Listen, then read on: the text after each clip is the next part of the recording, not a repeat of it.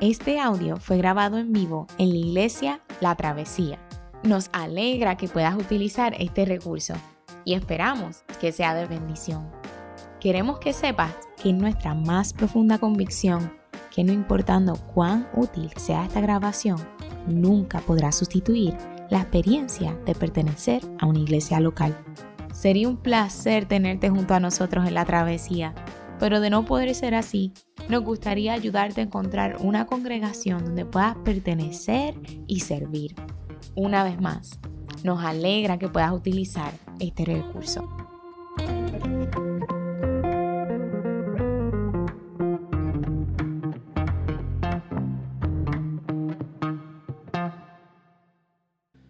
Muy buenos días familia de la travesía, qué, alegría poder nuevamente tener la oportunidad de dirigirme a ustedes a través de la palabra del Señor. Realmente es un gran desafío, aunque yo casi siempre digo lo mismo, pero esta mañana es un gran desafío después de la semana pasada el pastor Ronnie habernos dado un sermón tan especial, este, poder continuar este, bajo su mismo ejemplo y, y seguir es un gran desafío, así que les rogamos al Señor y a su gracia que nos conduzca en medio de todo esto. Hemos estado predicando sobre los salmos, así que retomamos nuevamente nuestra serie de los salmos. Y creemos firmemente que los salmos están diseñados para darnos una guía, para, para ayudarnos a pensar todo lo relacionado con, con los momentos difíciles de la vida y que esa reflexión nos conduzca principalmente a la oración. Creemos firmemente en el poder de la misma que nos pueda mover a orar y a pasar tiempo con el Señor. El teólogo suizo Calvar decía que cuando las manos se juntan para orar ante un mundo totalmente caído, las cosas comienzan a cambiar. Y la realidad es que por años, por siglos, la gran mayoría de los creyentes firmes han encontrado en la oración la oportunidad no solamente de que cambie su vida alrededor, sino que sus corazones se han llenado de nuevas perspectivas y, y se han transformado profundamente para la gloria y la honra del Señor. Y yo creo que el salmo que tenemos por delante hoy, el Salmo 51, tiene mucho de eso, mucho de hacernos reflexionar y mucho de hacernos pensar en nuestra posición delante del Señor. Miren, cuando ahorita el pastor Yamil nos dirigía en esta oración sobre la situación de los Estados Unidos, definitivamente lo que hemos vivido en las últimas semanas es sumamente triste. El asesinato de, de George Floyd por medio de una institución que está diseñada según nuestra sociedad para cuidar, para preservar la, vida, para proteger a otros y que nos diéramos cuenta de que de alguna manera algo anda mal y, se refleja nuevamente este sentido, como muy bien nos dirigíamos en la oración, de, de, racismo y lo doloroso y las marcas tan profundas que ha dejado sobre la nación de los Estados Unidos a través de más de un siglo de dolor y de exclusión por parte de la comunidad afroamericana. Al ver lo triste y la dificultad de esta situación, es al mismo tiempo observar cómo esto debe conducir a la reflexión. La reflexión de todos los estratos de la sociedad norteamericana, la reflexión de todos los componentes, no solo de esa sociedad, sino del mundo entero. Es un tiempo para inclusive revaluarnos en nuestro hogar, para pensar en, en nuestras inclinaciones pecaminosas, en nuestras inclinaciones de racismo o en nuestras inclinaciones de exclusión o de también menosprecio a otros. Todos cargamos con algunas cosas en las cuales tenemos que correr delante del Señor y ponerlo delante de sus manos. Es interesante cuando un evento como este, tan triste, tan trágico, tan lamentable y denunciable, ocurre a vista nuestra y casi nos hace reflexionar sobre la maldad del ser humano, debe producir en nosotros una reflexión profunda. Estos eventos así deben conducir a eso, deben conducir a eso. El Salmo 51 se encuentra exactamente en, una situación, no que sea exactamente igual, pero similar. Esa es la terrible noticia de que el rey de Israel acaba de hacer un acto atroz, completamente atroz. El hombre que Dios había ungido para proteger a Israel, para guardar a Israel, para, para velar de Israel, había abusado de su poder. Fue movido por la lujuria y decidió tomar a una mujer que deseaba, que le agradaba. Luego para encubrir su pecado, decide extender más sus actos de maldad, con un acto adicional de violencia, conspira para matar al esposo de esa mujer. Luego de lo triste de matar a un hombre que, le era fiel, él que estaba al frente del ejército de Israel y este que era uno de sus soldados, luego de matarlo y de tratar de esconder el asunto, un amigo se le acercó. Imaginen la instancia, está el rey David sentado en su reino, está sentado en su palacio real, la puerta se abre de forma violenta de repente, entra su amigo Natán, lo observa, Natán se acerca a él y le dice, voy a contarte una historia. Esta historia es de un hombre que es rico y tiene muchas ovejas. Y un día tenía una fiesta, pero no quería matar a ninguna de las que él tenía. Así que al lado de él había un señor que, que era pobre y lo que tenía era una sola. Él tenía unas cuantas, podía tomar la que quisiera, pero el otro tenía solo una. Y él decide matar el único animal que tenía su vecino y tomarlo. David escucha eso. Se enciende su sentido de justicia. Se eleva y dice, el tal merece ser castigado. Natán abruptamente entra en la vida de David y le dice, ese ser injusto y malvado eres tu rey. El semblante de David cambia. Su vida se le viene abajo. Todo comienza a complicarse. Y entonces nos permite este salmo.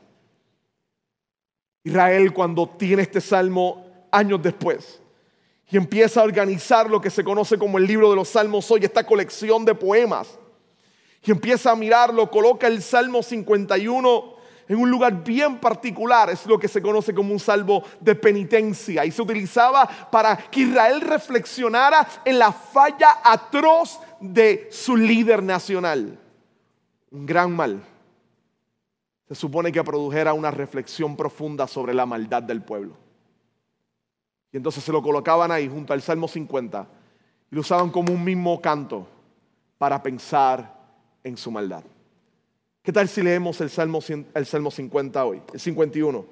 Y a través del mismo le permitimos a Dios obrar y trabajar en nuestro corazón y en nuestra vida. Este salmo es extenso, así que hoy voy a predicar la primera parte del salmo. Voy a predicar del verso 1 al verso 13. Luego estaremos trabajando la segunda parte del salmo en otra ocasión. Pero vamos a enfocarnos en la primera parte del Salmo, del verso 1 al verso 13. Así que si tienes la palabra la Biblia o tienes tu app, ábrelo ahí un momento. Esta es la parte más importante del sermón. Esta es la parte más importante. La oportunidad de poder escuchar la palabra del Señor. Así que Salmo 51, leemos la palabra del Señor en el nombre del Padre, del Hijo y del Espíritu Santo. Amén. Escucha la palabra del Señor. Salmo 51 al director musical, Salmo de David, cuando el profeta Natán fue a verlo por haber cometido adulterio con Betsabé. Ten compasión de mí, oh Dios, conforme a tu gran amor, conforme a tu inmensa bondad, borra mis transgresiones. Lávame de toda mi maldad y límpiame de mi pecado. Yo reconozco mis transgresiones, siempre tengo presente mi pecado contra ti he pecado, solo contra ti, y he hecho lo que es malo ante tus ojos. Por eso tu sentencia es justa y tus juicios irreprochables, y tu, y tu juicio irreprochable. Yo sé que soy malo de nacimiento, pecador me concibió mi madre. Yo sé que tú amas la verdad en lo íntimo, en lo secreto me has enseñado sabiduría. Purifícame con hisopo y quedaré limpio. Lávame y quedaré más blanco que la nieve anúnciame gozo y alegría. Infunde gozo en estos huesos que has quebrantado. Aparta tu rostro de mis pecados y borra toda mi maldad. Crea en mí, oh Dios, un corazón limpio y renueva la firmeza de mi espíritu. No me alejes de tu presencia, ni me quites tu Santo Espíritu. Devuélveme la alegría de tu salvación. Que un espíritu obediente me sostenga Así enseñar a los transgresores tus caminos y a los pecadores se volverán a ti. Palabra del Señor. Sabes, yo recuerdo cuando era muchacho en la escuela y siempre pensé que La CIA era dirigida por mi mamá. Y le voy a explicar ahora por qué. Siempre pensé que la CIA era dirigida por mi mamá. Cada vez que hacía alguna maldad en la escuela, por alguna razón mi mamá se enteraba. No me pregunten cómo, todavía me cuestiono el saber cómo ella se enteraba de cada acto, pero cada vez que brincaba la verja para salir de la escuela y caminar por el barrio, cada vez que me saltaba una clase, cada vez que, que cogía la hueva pública y en vez de ir a la escuela me iba a otra escuela, este, a hacer otras cosas, este, cada vez que hacía algo, mi mamá rápido se enteraba. Yo siempre me, me, me preguntaba, ¿cómo sabe lo que yo he hecho? Es más, recuerdo en una ocasión que, que varias de las cosas que hacía, que no debía hacer, este, no lo sabía nadie, solo yo. Y un día me levanto por la mañana y mi mamá me dice, estás castigado. Y después de saber que estoy castigado y de regañarme bastante serio, me empieza a preguntar para que yo confiese lo que había hecho. Y yo pensando que ella no sabe nada, estoy mintiendo y mintiendo y mintiendo. Y ella me miró y me dijo, yo sé lo que hiciste. Luego de confesarme le pregunto, ¿cómo te enteraste? Y me dio una expresión que todavía no la creo. Me dijo, estabas durmiendo anoche y contaste todo. Y yo hasta el sol de hoy no, no, no creo esa noticia porque ¿quién rayo cuenta lo que hace cuando está durmiendo? Uno no se puede traicionar a sí mismo en medio del sueño. Eso no debe ocurrir. La intencionalidad es que siempre movía y sacaba adelante de mí todo lo que yo había hecho que no estaba bien. Y eso me angustiaba, me golpeaba un poco. Pero fueron esas instancias donde mami se enteró que pararon lo que posiblemente serían malos caminos. Lo que me pudo llevar fácilmente a perder mi juventud. Lo que posiblemente me pudo haber llevado a, la cárcel o a andar con amistades que no eran las correctas. La intervención de mi mamá, sabiendo lo que yo hacía, su rostro regañándome, pero por mi bien, ese momento específico son los que yo puedo nombrar como actos de misericordia de Dios para encarrilarme a mí por el buen camino. Recuerdo una conversación en una ocasión después de la universidad, en una hueva pública, con un muchacho del barrio donde estaba la escuela donde yo me crié en el 20, en Río Piedra, en el 20 en Río Piedra, y recuerdo que el muchacho estaba sentado al lado mío, había pasado por varios hogares de rehabilitación. Cuando me mira me dice, qué bueno que muchos de los que estaban contigo y caminaban contigo y andaban contigo están muertos o presos, pero tú no. Agradecele a tu mamá. Él salía exactamente de, salir de un hogar de rehabilitación se notaba el golpe de la calle en su, en su, rostro y en su cuerpo. Me decía, agradecele a tu mamá. Ella siempre estuvo pendiente de ustedes. Lo que ocurre aquí con David esencialmente es el Dios que está pendiente de él. Si le colocaron tema, el tema que le coloco a este sermón sería necesitamos un redentor. Escúchame bien, necesitamos un redentor. David está tratando de esconder todo lo que ha hecho y Natán surge de repente y le confronta con el pecado de él. Y va directamente luego de hacerle este cuento, quebranta entonces el ego de David, su semblante cambia y ha sido expuesto. Dios ha confrontado profundamente a David. Ahora cuando en Israel tomaron este salmo, que revelaba el horror de las malas decisiones del rey, aquel que estaba puesto para defender y favorecer al pueblo y ahora se muestra como alguien que está para que alguien que destruye en injusticia a otro ser y le quita la vida. Israel tenía que mirar ese ejemplo y reflexionar en su propia maldad, en sus propios actos de injusticia, en su propia pecaminosidad. Y entonces los que elaboraron el libro de los salmos, colocaron el salmo 50, el 51 de David y le pusieron el salmo 50. En el 50 Dios habla y Dios interviene directamente para confrontar a Israel con su pecado. Y el 51 debía ser usado como un salmo que Israel cantara para identificar su propia maldad. Lo digo de nuevo, este salmo está diseñado para ponerle nombre a nuestras malas acciones, a nuestro pecado, a nuestra rebeldía a nuestros actos de injusticia. Este salmo está diseñado para guiarnos y ayudarnos a ir delante de Dios cuando queremos esconder nuestro pecado y así dispuesto y saber cómo comunicarle a Dios nuestro arrepentimiento. En el Salmo 50, Dios comienza diciendo, esta es palabra de Dios. Así mismo está la expresión directa. El salmista dice, habla el Señor, el Dios de dioses. Así que el Salmo 50 es la voz de Dios. En el 51 Dios no habla, es la voz del penitente, es la voz del pecador que se conduce directamente ante el Señor. Luego de que de esta expresión el Salmo 50 empieza a hablar una serie de actos pecaminosos y cuando llega a la altura del verso 21 hace una expresión que estremece.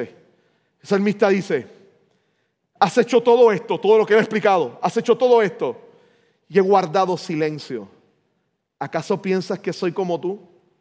Pero ahora voy a reprenderte cara a cara. Voy a denunciarte.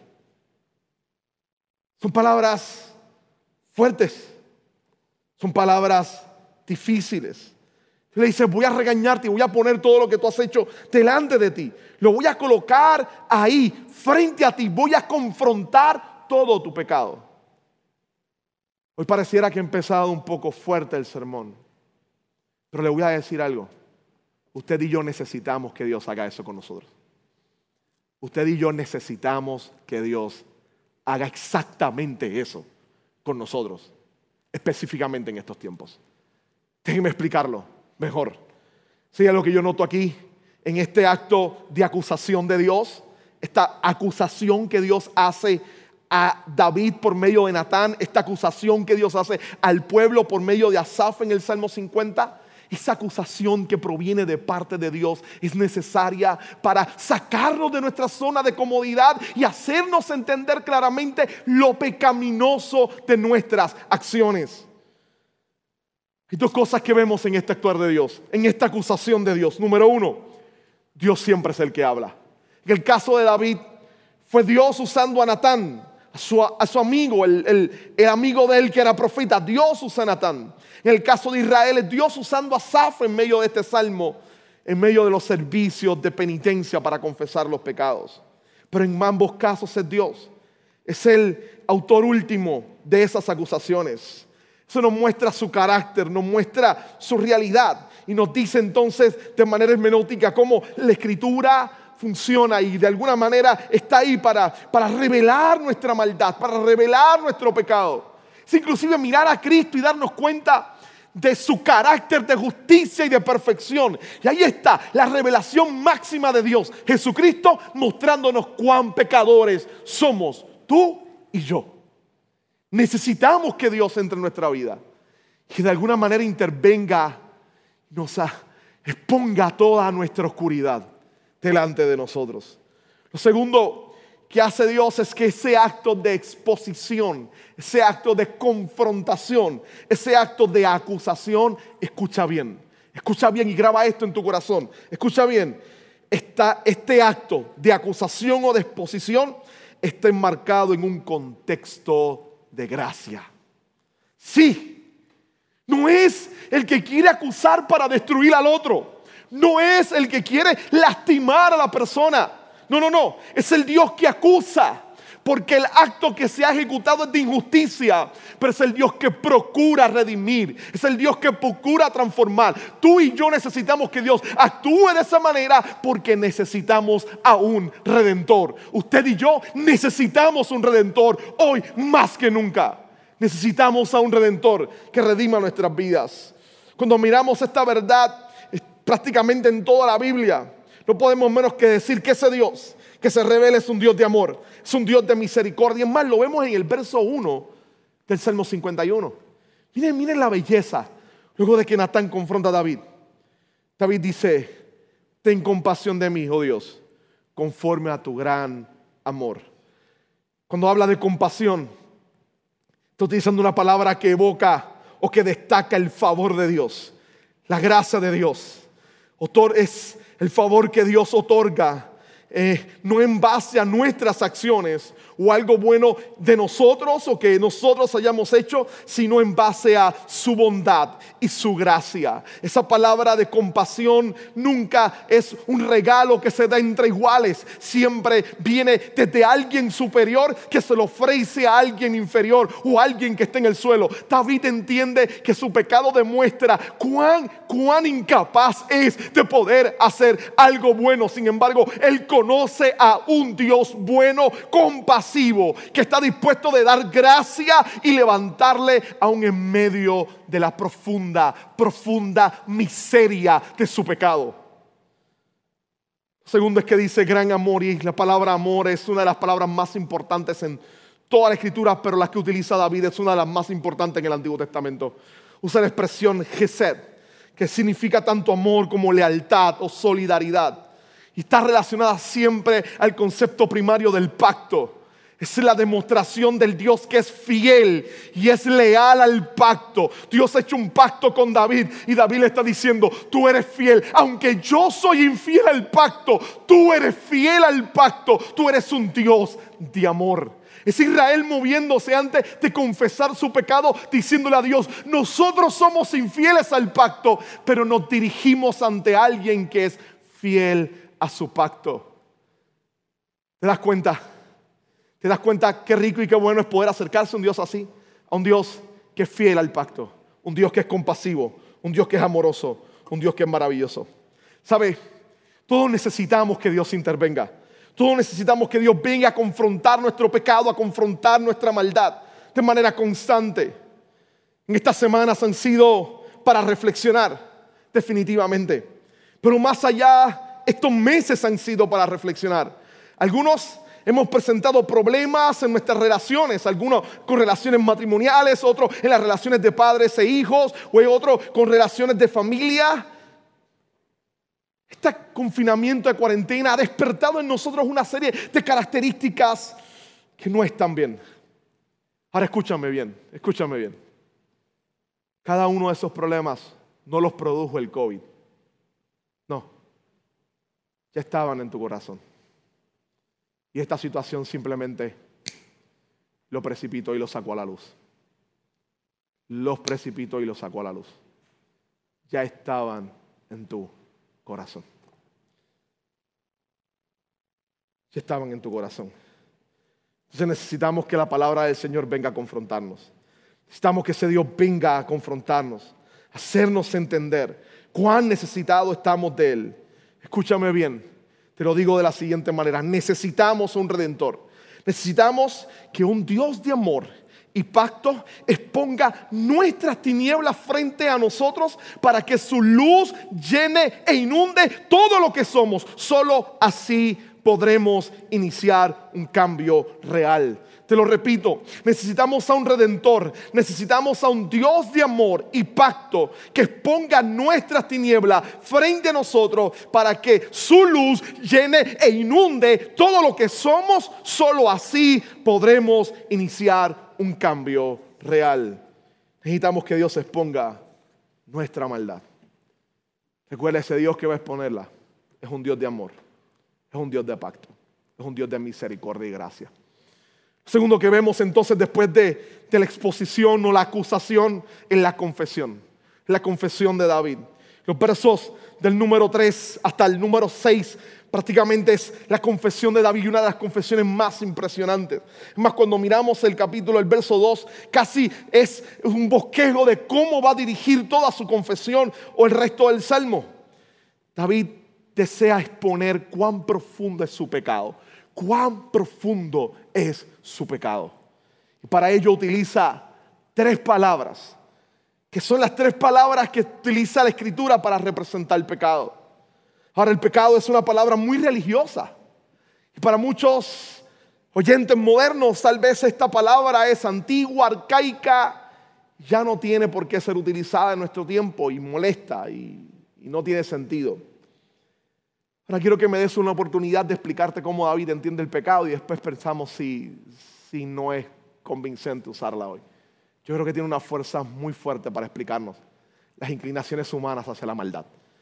Tres palabras utiliza, él dice, transgresión. Lo que él ha hecho, transgresión, maldad y pecado.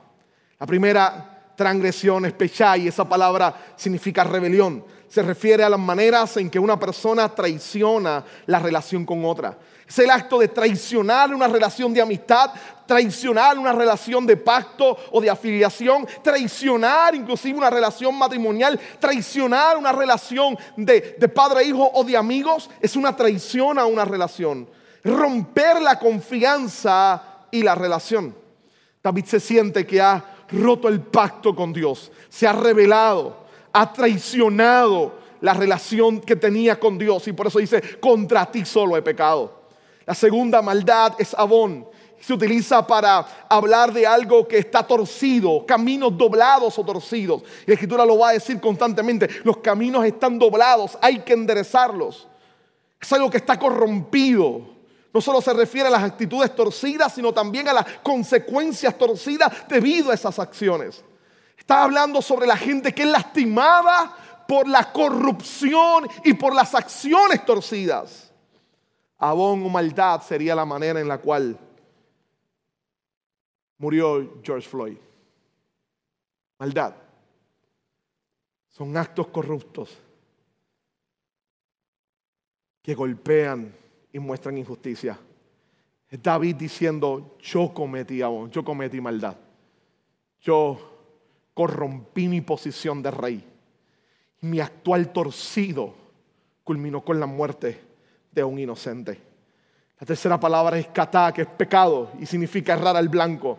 Es no llegar a ser lo que Dios quiere que seamos.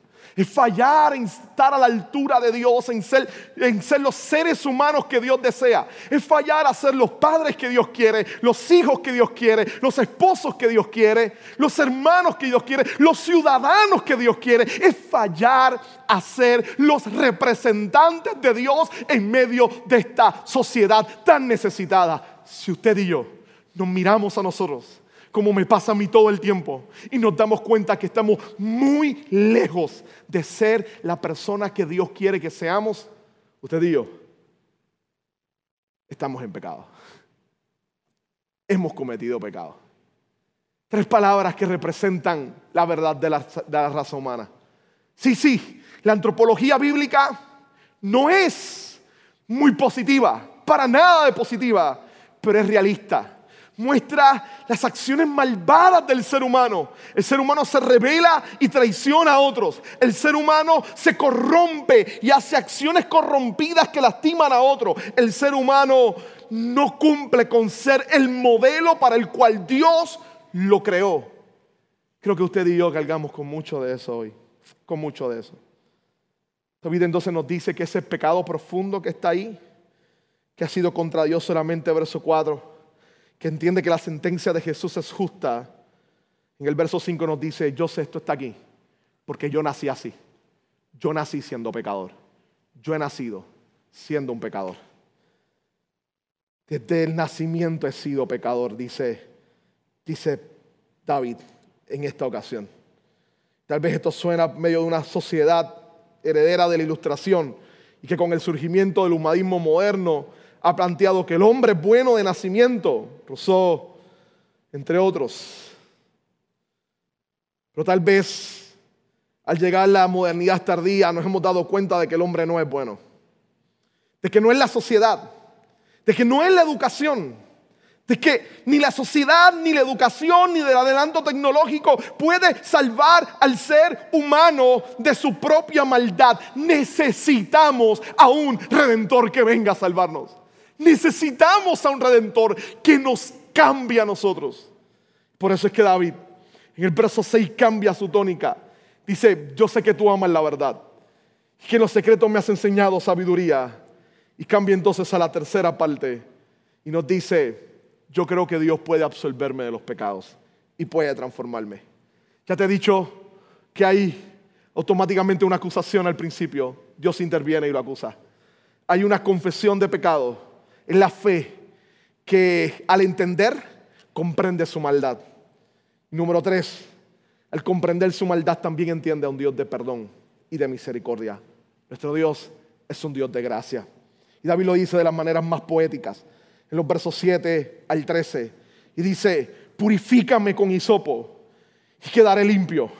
Le dice, lávame de mi maldad, lávame como se purifican en los actos de purificación, pero que este acto de purificación lo hagas tú. No, yo no voy a ir a un río para bañarme y purificarme. Yo quiero que tú me purifiques, que seas tú quien me cambies.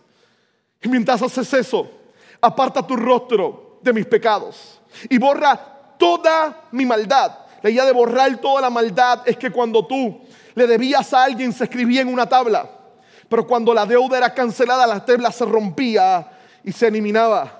Y ahí es donde él está diciendo, vamos, rompe esa tabla donde está colocado mi pecado, rómpela, bórrala, elimínala, libírame de esto. Le dice entonces, purifícame, olvida mi pecado y cámbiame, y cámbiame. Cree en mí, oh Dios, un nuevo corazón, que sea puro, que sea íntegro. Pon en mí tu espíritu. No me lo quites, no me abandones. Pon en mí tu espíritu y transforma quién soy yo. Devuélveme el gozo de la salvación. Porra mi maldad. Ponme un nuevo corazón no me quites tu Espíritu Santo, al contrario, ponlo en mí y devuélveme la alegría de la salvación. Estas palabras parecieran casi al Nuevo Testamento. Está apuntando allá, a Jesús. Él dice, cuando eso suceda voy a decirle al mundo entero, cuán grande y poderoso eres tú, Señor. Y ese acto de redención retumba y transforma a todos los que hay alrededor. Déjame culminar, iglesia, con lo siguiente hoy. Escucha bien esto. Yo quiero que se quede grabado en tu corazón. Las tres palabras de pecado que David va a confesar en los primeros versos es transgresión, maldad y pecado. La transgresión te había dicho que era el momento en cuando alguien rompe una relación con otros, cuando violentan la confianza. Entonces, dice Isaías 53 que Jesús es tomado como si fuera un traidor y decide morir por los traidores y es tratado como traidor. Aquel que es fiel, completamente fiel, decide ser tratado como un traidor para redimir a los traidores. Necesitamos a un redentor. El concepto de maldad era torcer los caminos, era romper los caminos. Era inclusive las malas decisiones torcidas y las consecuencias de ello. Isaías dice entonces que Jesús decide tomar nuestras malas decisiones, tomar todo nuestro abón, toda nuestra maldad, todas las consecuencias de nuestros actos pecaminosos injustos y echárselas sobre sí en la cruz del Calvario. Él decide tomarlas sobre su propio cuerpo y que su propio cuerpo sujeto en la cruz del Calvario y su sangre derramada nos liberte de las consecuencias de nuestra maldad, de nuestra corrupción y de nuestras acciones torcidas. Jesús murió para que usted y yo seamos librados de las acciones de nuestra corrupción. La tercera palabra que era catar pecado, que era errar al blanco o no llegar a la estatura de lo que Dios desea. Jesús se convierte en el verdadero humano, en aquel que cumple perfectamente el plan de Dios y decide morir por nosotros los que no lo cumplimos para enviar su espíritu como David se lo pide y ayudarnos a vivir conforme a la estatura del Señor. Escucha bien, necesitamos a un redentor, un redentor que intervenga y exponga nuestra maldad, un redentor que nos lleve a confesar nuestro pecado y un redentor que venga a darnos gracia y a libertarnos. Hay gracia para ti.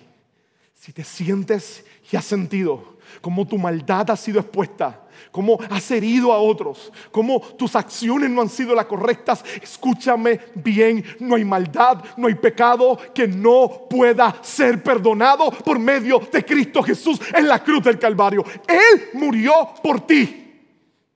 Allí está su cuerpo tendido en el madero, su sangre corriendo, su espíritu saliendo de él al morir, su vida abandonando el dador de la vida para que tú y yo muerto en pecado tengamos vida en abundancia.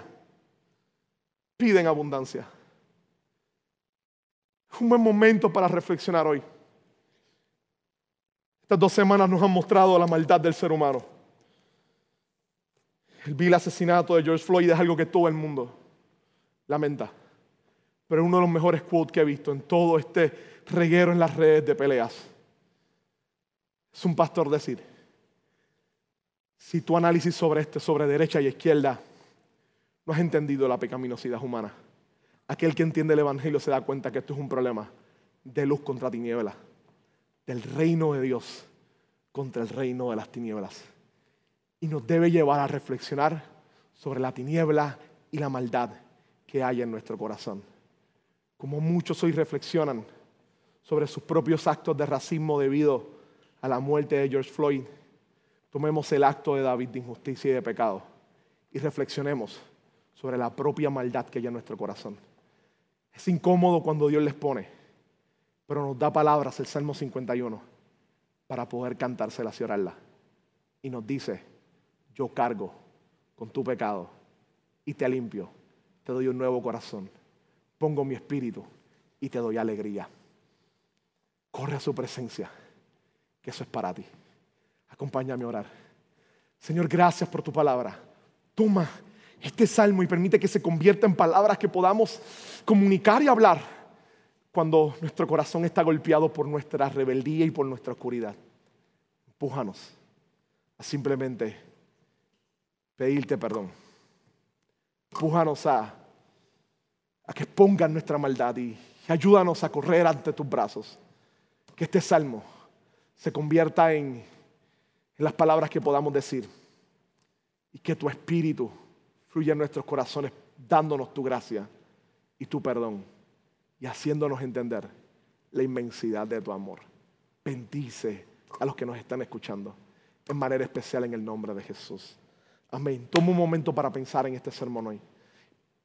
Piensa en los pecados que tú sabes y que Dios está usando este sermón para exponerlos. Toma el salmo después para orarlo y pide al Señor. Y el Señor va a enviar su espíritu y va a consolar tu vida. Confía te estás dirigiendo a un Dios de amor y de pacto. Confía en Él. Confía en Él. Confía en Él.